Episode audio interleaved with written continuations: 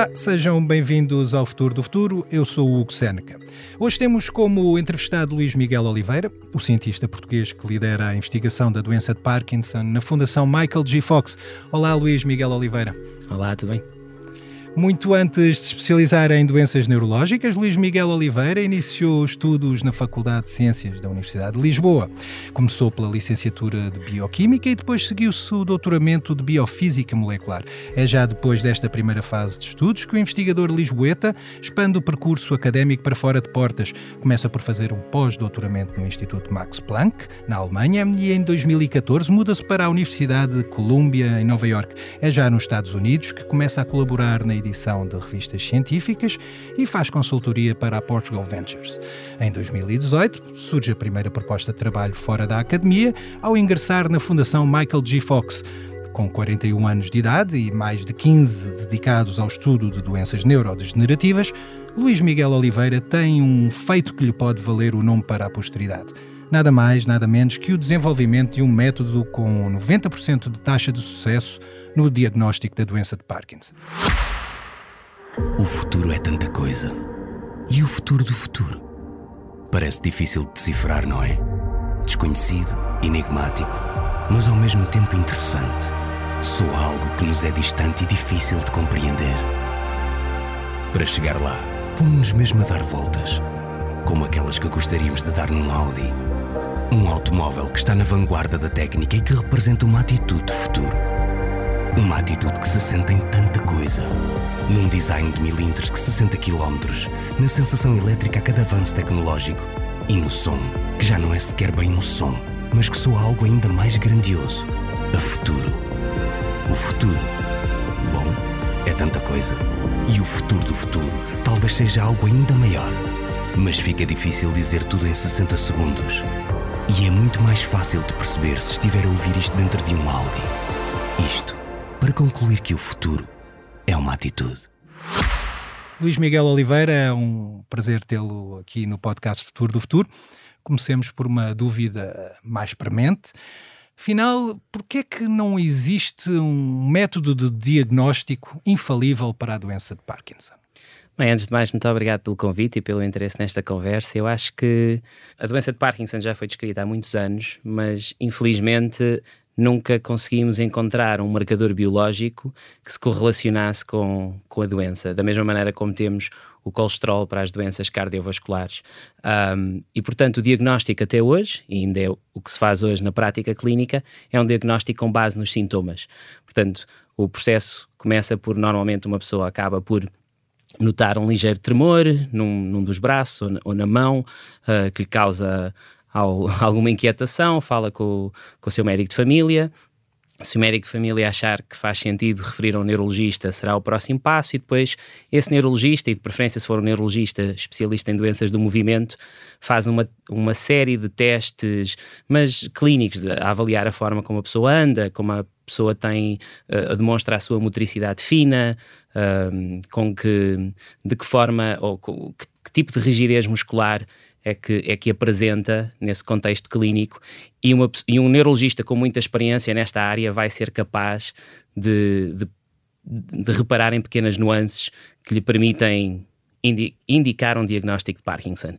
Mas, Mas mesmo assim existe uma, uma margem de erro, existe uma percentagem ainda considerável de casos que são mal diagnosticados ou que não se consegue dia diagnosticar. Sem dúvida, e esse é um problema, porque especialmente no início da doença, Uh, não é apenas a doença de Parkinson que mostra este tipo de sintomas, a rigidez muscular, uh, os tremores, há outras uh, patologias neurodegenerativas que acabam por apresentar o mesmo fenótipo clínico, e isso, mesmo a um especialista que vê dezenas e centenas de doentes, se não milhares, torna, torna as coisas mais complicadas. E, portanto, há um erro diagnóstico uh, relativamente elevado, na ordem dos 15%, 20%, principalmente se for bastante cedo na, na doença. À medida que, que, que o paciente vai sendo seguido pelo seu neurologista, essa percentagem vai diminuindo e a certeza no diagnóstico vai aumentando pela forma como a doença progride e também pela resposta aos medicamentos que hoje existem para o controle de sintomas. E aí uh, o tempo de, em que é feito o diagnóstico ou o momento em que é feito o diagnóstico pode ser crucial. E, e será por isso que fará sentido criar uh, um método diagnóstico que não seja só clínico, que possa ter uh, em conta os tais biomarcadores que, que referiu, e chegamos aqui sim então à, à proteína alfa-sinucleína. Parece-me que é assim que se diz. Que proteína é esta e como é que ela pode ajudar de algum modo a criar um método de diagnóstico que seja precoce, ou pelo menos num momento uh, que facilite a um médico desenvolver um tratamento mais eficaz. Uhum. Deixa-me só, só fazer um pequeno ponto para explicar que o problema do erro diagnóstico é uh, especialmente crucial no contexto de desenvolvimento terapêutico e ensaios clínicos, porque o que acontece é que hoje em dia uma empresa farmacêutica desenvolve um fármaco que quer testar como, como sendo ou não eficaz uh, no combate à doença de Parkinson e, portanto, cria um ensaio clínico, recruta pacientes para o seu ensaio clínico e o que os estudos indicam hoje é que existe então um tal erro de 15 ou 20% uh, nas pessoas que entram nesse ensaio clínico. O que torna o ensaio clínico muito mais complicado ao nível de uh, uh, percebermos se é eficaz ou não, porque se nós termos 15 a 20% de pessoas que não têm a doença para a qual o fármaco foi desenhado, essas pessoas não vão responder. E, portanto, depois, quando se faz uh, as análises uh, do, dos dados, uh, ficamos na dúvida sobre se o fármaco não foi eficaz ou, ou, ou, se. Pronto, é, é só uma margem de erro que já vem adicionar. Neste caso, que pode afetar 5 a 7, um em cada 5 ou um em cada 7 uh, doentes que se apresentam a fazer uh, os diagnósticos clínicos já em fase, se calhar, um pouco exatamente, mais exatamente. avançada. Uh, e neste caso, voltando à, à, questão, criando um novo método de diagnóstico que pode ter em conta os biomarcadores, há a possibilidade de não só reduzir a taxa de erro, como atuar uh, bom, atempadamente quando ainda é possível uh, reduzir os, os efeitos e os sintomas de, de uma doença como a, como a do Parkinson. Exatamente. Portanto, como, como perguntava, essa, essa proteína alfa-sinucleína é uma proteína que já foi descrita há, há mais de 20 anos e que se sabe através de, de, de estudos uh, em autópsia com, com tecido cerebral uh, de pacientes que, que, entretanto, acabam por falecer, que um, uma das ocorrências principais nesta doença é que existe a acumulação de uns agregados proteicos que, portanto, de formas tóxicas de uma proteína e essa proteína é alfa-sinucleína. E nós sabemos já há bastante tempo que, é, que esta se acumula no cérebro. Uh, infelizmente, o cérebro uh, não é um órgão fácil de retirar uma amostra para se fazer uma análise. Portanto, tínhamos aqui um, um problema é complexo. Pele, Exatamente, ou o é, cabelo. Não se, não se faz uma biópsia facilmente a, a, a um tecido cerebral. Mas o que nós sabíamos também é que, apesar desta proteína se acumular no cérebro, ela uh, uh, viaja ou, ou, ou, está presente uh, em todo o nosso organismo, desde o sangue, à pele, à, à saliva. portanto, ela existe em vários outros tecidos e, e, e fluidos. O problema é que a quantidade das espécies tóxicas ela acumula-se no cérebro nos tecidos periféricos e nos biofluidos era, era tão, os níveis são tão baixos que não era possível uh, detectá-los por técnicas mais comuns.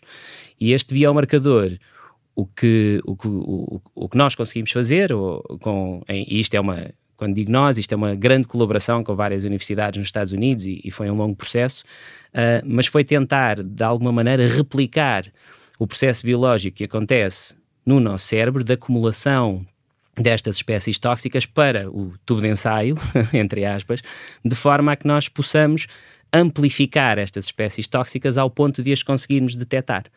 No fundo é como se tivesse uma, uma lente química, eventualmente, eh, se, se é que a metáfora é possível, que permite uh, perceber ao certo a funcionalidade ou a função que aquela proteína está a executar, pelo menos enquanto indicador de, ou causa ou, ou, ou consequência de, de uma doença. Absolutamente, é exatamente isso. Acho que a metáfora está, está muito bem conseguida. Nós tentamos, uh, no fundo, replicar o processo biológico que acontece nos nossos neurónios no cérebro, nesse uh, tubo de ensaio, chamemos-lhe assim, uh, para um teste in vitro, de forma a que então consigamos amplificar e acumular estas espécies tóxicas ao ponto de as conseguirmos detectar.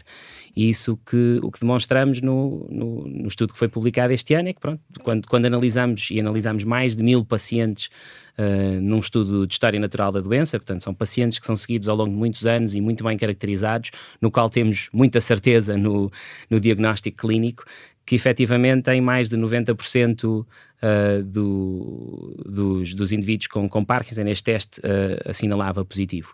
E como disse muito bem, uh, uma das grandes descobertas ou, ou, ou, realizações vá, foi que nós de facto conseguíamos uh, detectar a presença destas formas tóxicas da proteína, uh, em alguns casos anos antes dos sintomas uh, aparecerem na, nos pacientes.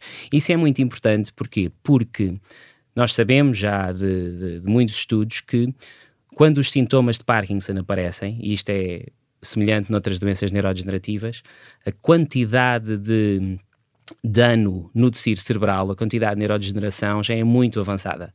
Uh, há quem estime que cerca de 40% dos neurónios dopaminérgicos já degeneraram na altura em que a pessoa começa a ter os primeiros tremores, o que, o que revela uh, o quão fantástico é o nosso cérebro em termos de conseguir... De resiliência. De resiliência, exatamente.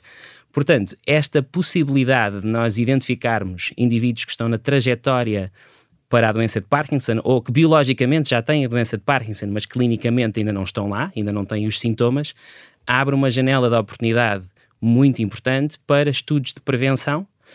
Portanto, não só ajuda os ensaios clínicos a recrutarem pessoas que têm um diagnóstico biológico e não só clínico da doença, mas esta possibilidade de fazer uma intervenção precoce e, uh, e intervir numa altura em que esta degeneração ainda não está tão avançada.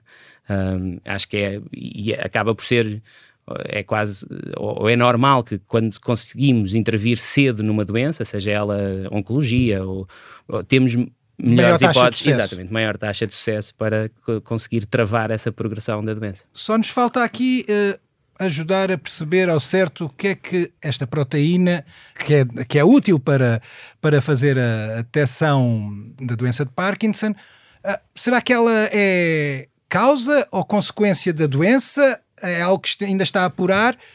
Por outro lado, será que onde é que entra aqui sim algo que o Google nos explica e nos indica que refere que a doença de Parkinson está ligada à produção de dopamina. Portanto, terá qual das duas proteínas ao certo é que estão na origem da, da doença de Parkinson? Bom, essa é, como se diz, the million dollar question. Há, há, um, há, continua, há, muito, há vários anos que continua esse debate aceso sobre se a alfa-sinucleína é uma causa ou uma consequência ou simplesmente um, algo que acontece em paralelo e que é mais ou menos independente do percurso da doença.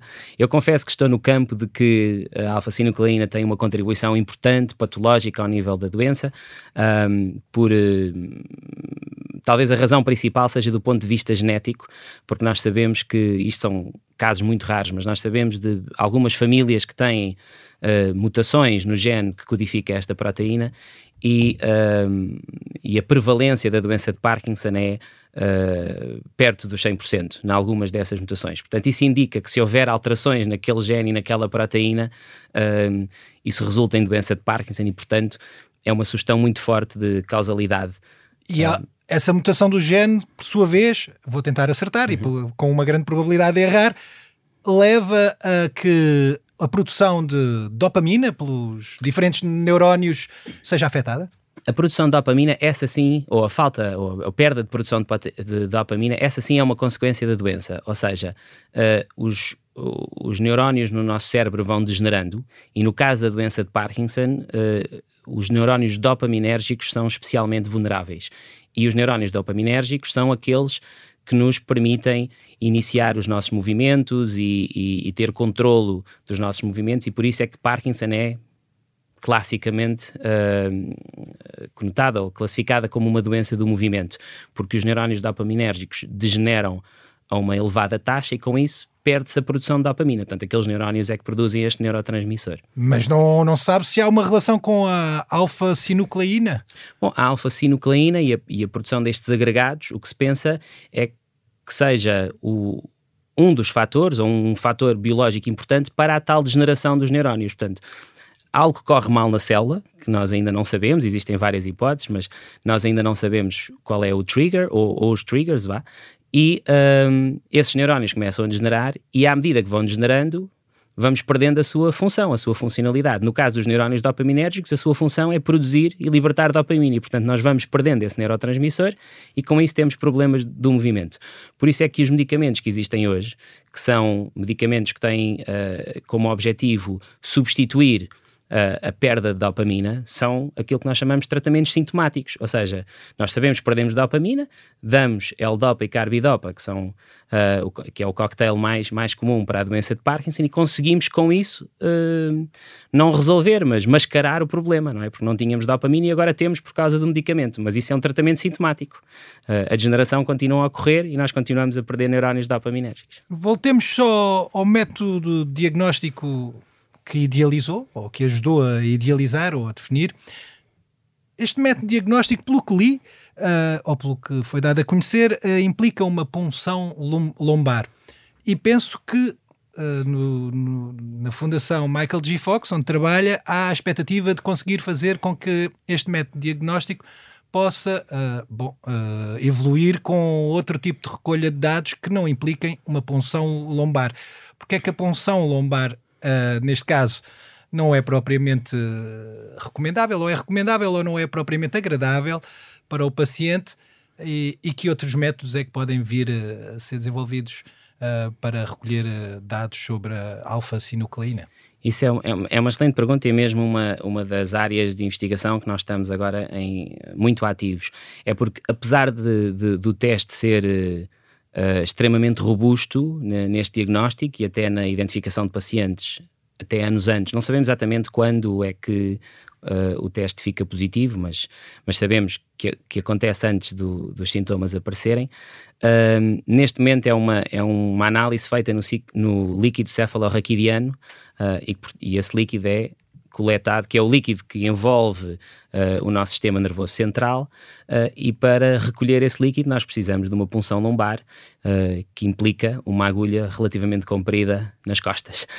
e, portanto, não é certamente um, um procedimento agradável, é, é, relativamente seguro e médicos especialistas fazem-no com, com bastante frequência nos hospitais, mas eu duvido que alguém aqui nesta sala ou que nos esteja a ouvir, se for convidado a fazer uma punção lombar, a ver se tem Parkinson, quando não tem sintoma nenhum de que isso possa estar a acontecer, esteja on board, não é? Esteja com vontade de ir fazer só para saber. E, portanto, isso, isso traz-nos um problema prático de, de, disseminação deste teste e de, de, e de screening da, da, população. Dificultaria fazer um teste diagnóstico abrangente, abrangente e generalizado exatamente. para toda a população. Exatamente, como, como por exemplo com o colesterol, não é? Para, como fator de risco para as doenças cardiovasculares. Toda a gente faz isso hoje em dia porque é um teste simples, sanguíneo, que nós fazemos com regularidade. As punções lumbar, lumbares não fazemos. E portanto, Uh, nessa ótica, estamos muito investidos em tentar, uh, como, como eu lhe disse há pouco, uh, sabemos que esta proteína, as formas tóxicas desta proteína existem em vários biofluidos e em vários tecidos, e portanto, um dos grandes objetivos que nós temos a curto prazo será transpor este teste de um, de um teste no tal líquido cefalorraquidiano, que requer uma punção lombar, para uma matriz muito menos invasiva, seja o sangue, o sangue seria o ideal, existem algumas complicações técnicas, mas, uh, mas seria o ideal, mas talvez uma pequena biópsia da pele ou até uma, uma zaragatoa para tirarmos um pouco da, da mucosa olfativa, um, ah, onde também sabemos que há, que há acumulação destas, destas espécies. Agora temos que ver qual é que nos dá a maior uh, robustez, sensibilidade, especificidade, para que o teste, em última análise, produza resultados fidedignos, não é? Que esse é, é o ponto principal. E agora, uma questão mesmo para fora de pé: será que este método diagnóstico poderia ser aplicado uh, a outras doenças neurodegenerativas, como o Alzheimer? Uh, poderia, na verdade, uh, isto é uma história engraçada.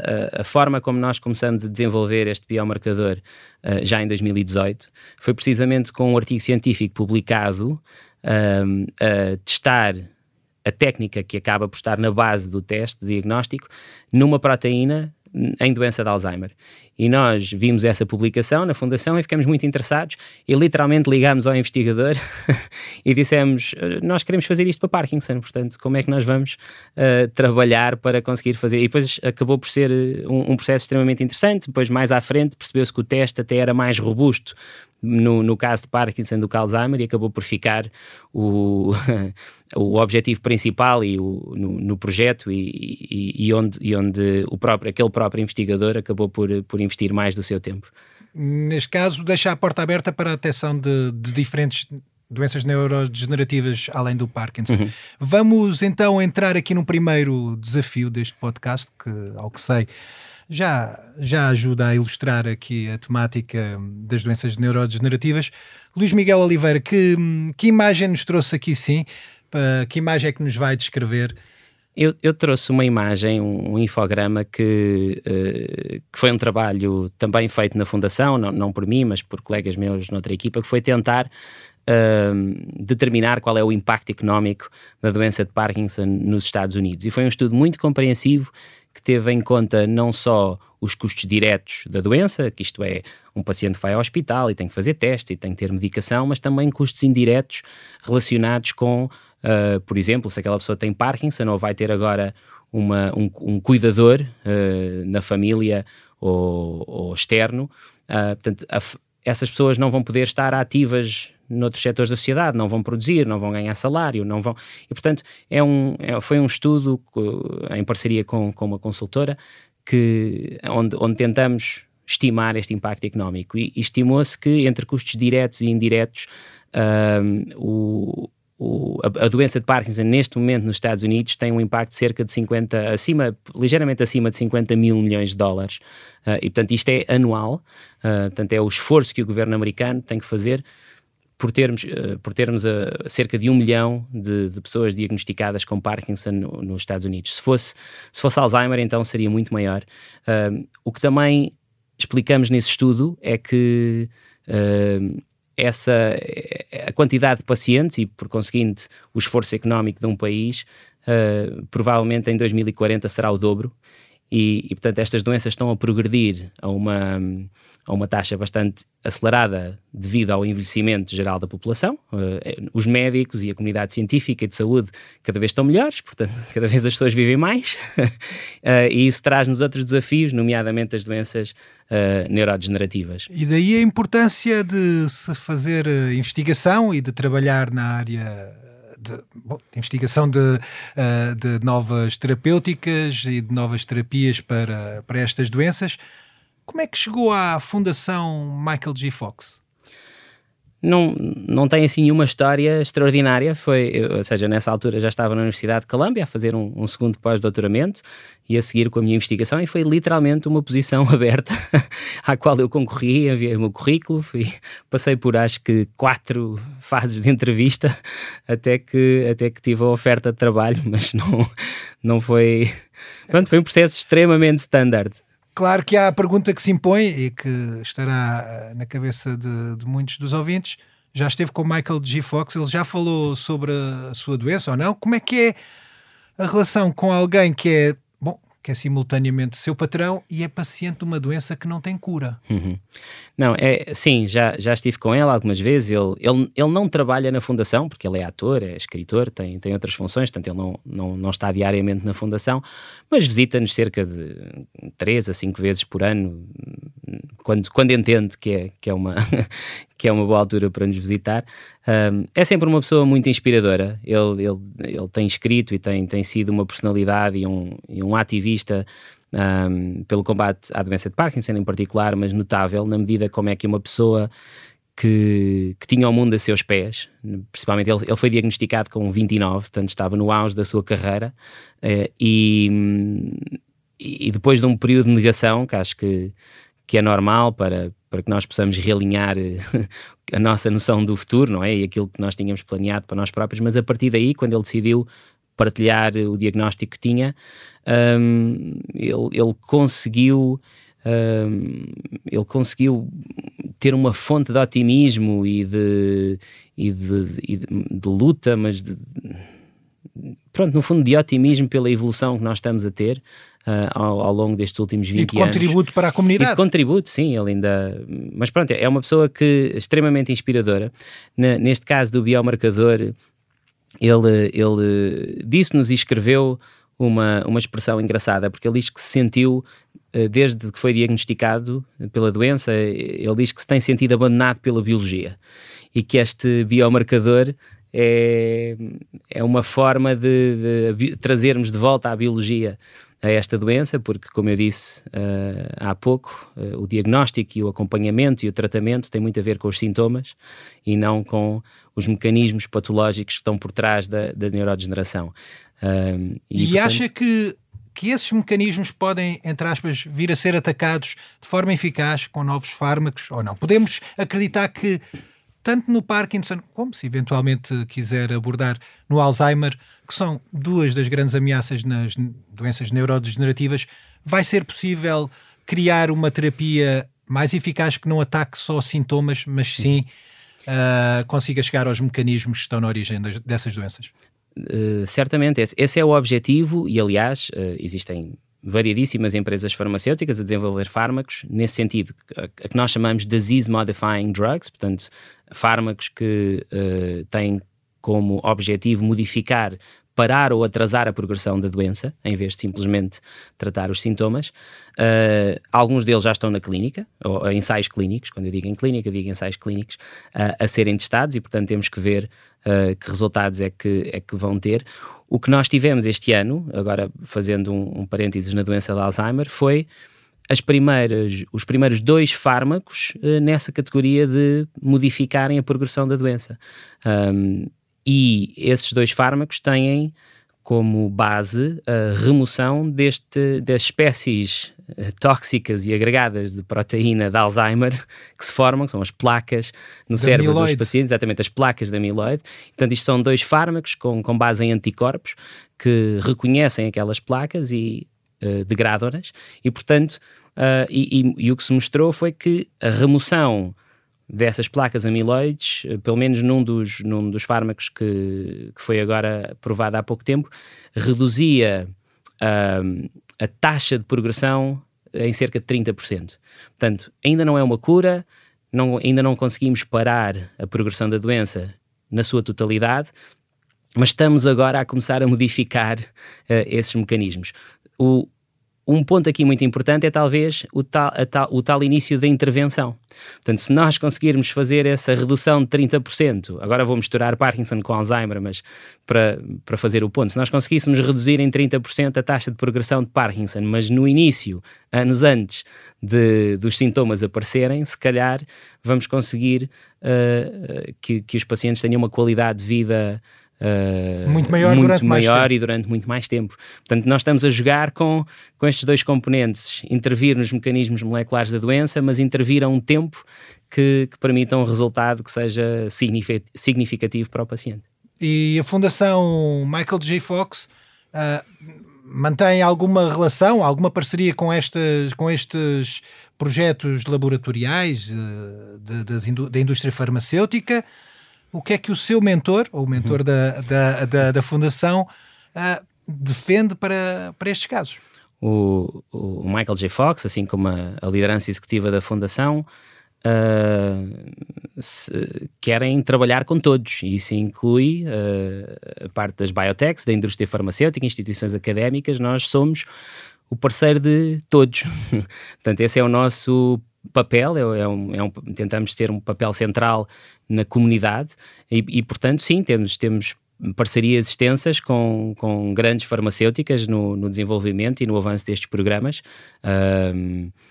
E, e, sim, eu, eu, acho que não há nenhum programa na clínica ou nos ensaios clínicos uh, para, para Parkinson disease que, que não tenha, uh, que não tenha uma parceria connosco de alguma maneira, uh, seja através do recrutamento de pacientes, seja através, lá está, do desenvolvimento de biomarcadores, seja através de, de até do próprio desenho do ensaio clínico e quais são os clinical endpoints que, que, que, vão ser analisados no final. Isto é tudo muito feito em parceria connosco. Um, e portanto, pronto, a resposta curta é sim, temos, temos parcerias com, com a indústria. Muito bem. Uh, vamos agora para um segundo desafio uh, em que o Luís Miguel Oliveira uh, nos trouxe um som. Vamos então escutá-lo. Can I ask you a question? How much longer do you intend to hang around here, ruining your daughter's life?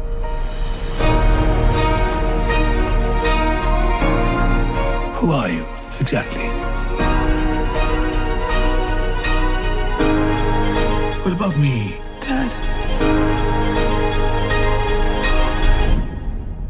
Who exactly am I?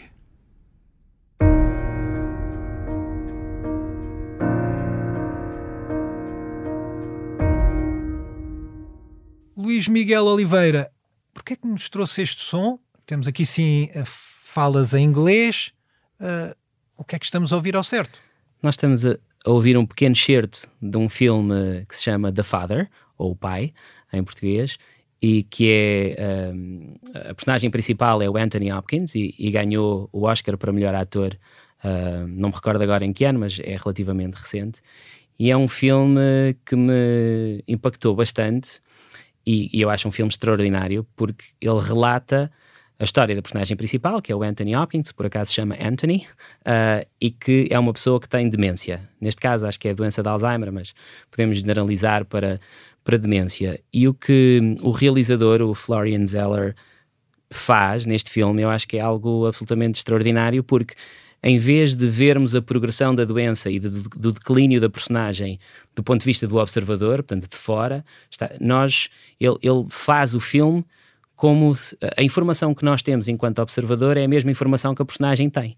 Então o filme é muito confuso, ele leva-nos para um labirinto onde onde as coisas acontecem e nós começamos a, a, ter a ideia, ok, é isto que está a acontecer, este é o problema, ele está na casa dele e acha que, que a família o quer enviar para outro lado e quer ficar com o apartamento, mas de repente vem outra cena e, e não tem nada a ver e nós ficamos confusos, nós ficamos sem perceber qual é, qual é o fio da história. O espectador acaba por ser colocado nos mesmos sapatos, vai, digamos assim, ou, ou, ou incorporar o problema e os sintomas do, do paciente da doença degenerativa. Exatamente, nós somos, nós somos postos neste labirinto uh, e somos uh, presenteados com uma série de, com uma série de uh, contradições que nos fazem depois questionar o que é que é real ou não no filme porque não se percebe.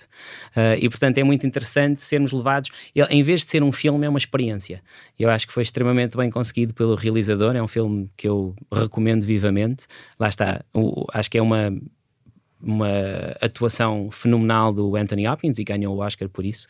Uh, e vejam e tentem perceber o que é que é essa, esse declínio e, e, de, e de perdermos a noção de onde estamos, quem são as pessoas e, e, no final, como, como ele próprio diz, who am I? Tipo, ele perde a noção já de quem é e de, e de qual é o papel dele uh, naquela realidade ou realidades que ele vai vivendo e que, não, e que são contraditórias.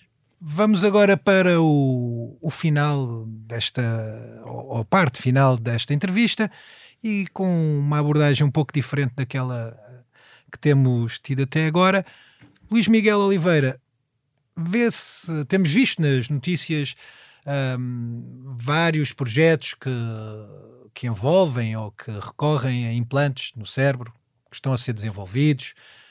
Será que estamos a assistir a uma, uma invasão eletrónica do cérebro? Será que esta linha de investigação, como já existe até implantes cerebrais para, para a epilepsia e tudo mais, será que ela também poderá ter eh, algum benefício, alguma vantagem para o tratamento de doenças neurodegenerativas? Sim, sim, e também já existem a doença de Parkinson. Uh, Chama-se DBS, que é Deep Brain Stimulation. Não tenho bem a certeza como é que, como é que se traduziria para, em português, como é que se diz, mas no fundo é, uh, através de um método cirúrgico, colocar implantes que facilitem a tal. Ou seja, isto agora aqui fazer um parênteses. Normalmente, a, a, forma como os nossos neurónios comunicam é há um neurónio que produz um determinado neurotransmissor e esse neurotransmissor leva a uma reação química que origina um impulso elétrico.